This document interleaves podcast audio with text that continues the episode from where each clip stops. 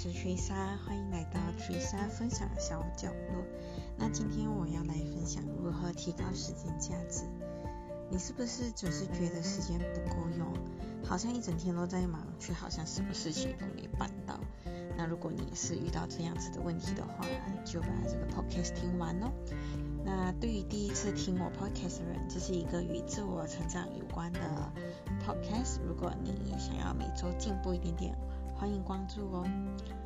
那今天我会来分享如何提高时间价值。我在这里会分为三个方向。那透过这个音频，你将会知道如何妥善分配时间，然后把价值最大化。那第一点呢，就是安排好优先顺序。那大家其实可以利用象限。来安排好这些事情，就是比如来说紧急且重要，那可能例子就是下午必须要交的文件啊。那如果是紧急但不重要，就可以是可能帮妈妈办的一些事情，寄一些文件。那不紧急但重要，就可能是比如下个星期或者是下个月要交的报告。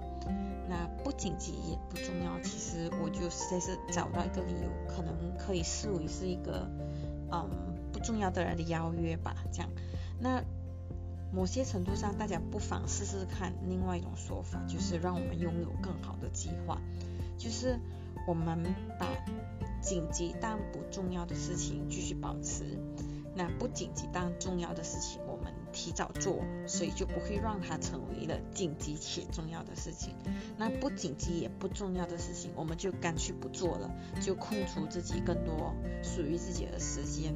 那所以，当你这么规划的话，其实你只会有两个部分的事情是要做的。那当然，如果真的是有什么紧急或又重要的事情，我们也会有更多的时间去从容的应对。啊，例如说，可能公司有个特别重要的应酬啊，那你之前也安排好时间计划了，所以当然你在应对这些比较突发的事情就会比较淡定一些。那第二点就是呃，做好时间规划，大家可以善用工具，像我在这里说的就是手机啊、电脑啊，其实人的脑袋哦，不应该是拿来记东西的，可能大家这么听有点奇怪。应该是说啊，不应该浪费脑容量来记东西。不知道大家有没有听过，八岁以前我们靠的是记忆力，所以我们在训练小孩记忆力的话，可以从小练习，然后就可以加强一些过目不忘的能力啊，然后最后就可以形成一个超强的记忆力。那如果大家有点疑惑，其实不妨回想一下我们还小的时候，是不是我们背唐诗三百首啊、A B C 啊、一二三啊？其实我们当时并没有理解当中的意思，我们只是跟着背、跟着读这样子。所以八岁过后呢，我们靠的只能是理解力了，因为呃记忆力已经呃没有办法再开发，或者是说就算开发也没有到那么厉害的地步了。那其实呢，手机里面有 Calendar、Notepad 这些，其实都可以好好呃利用。那不仅是很方便呐，然后也可以避免忘记重要的事情。不过在这里特别特别提醒，就是如果你是工作狂的话，记得要把休息时间规划进去，因为要有好的作息才会有健康的身体嘛，那才能够做更多有意义的事情啊。所以总结下来就是你得来规划。带来的好处就是，It's not about how you find your time, it's about how you make your time。就是不是你去找时间，其实是你在怎么创造属于你自己的时间，这样子的意思。那第三点就是自律能力。我相信很多人把规划弄得再漂亮都好，少了一个自律能力，其实什么东西都是空谈。那其实就是在行动上可以找朋友一起。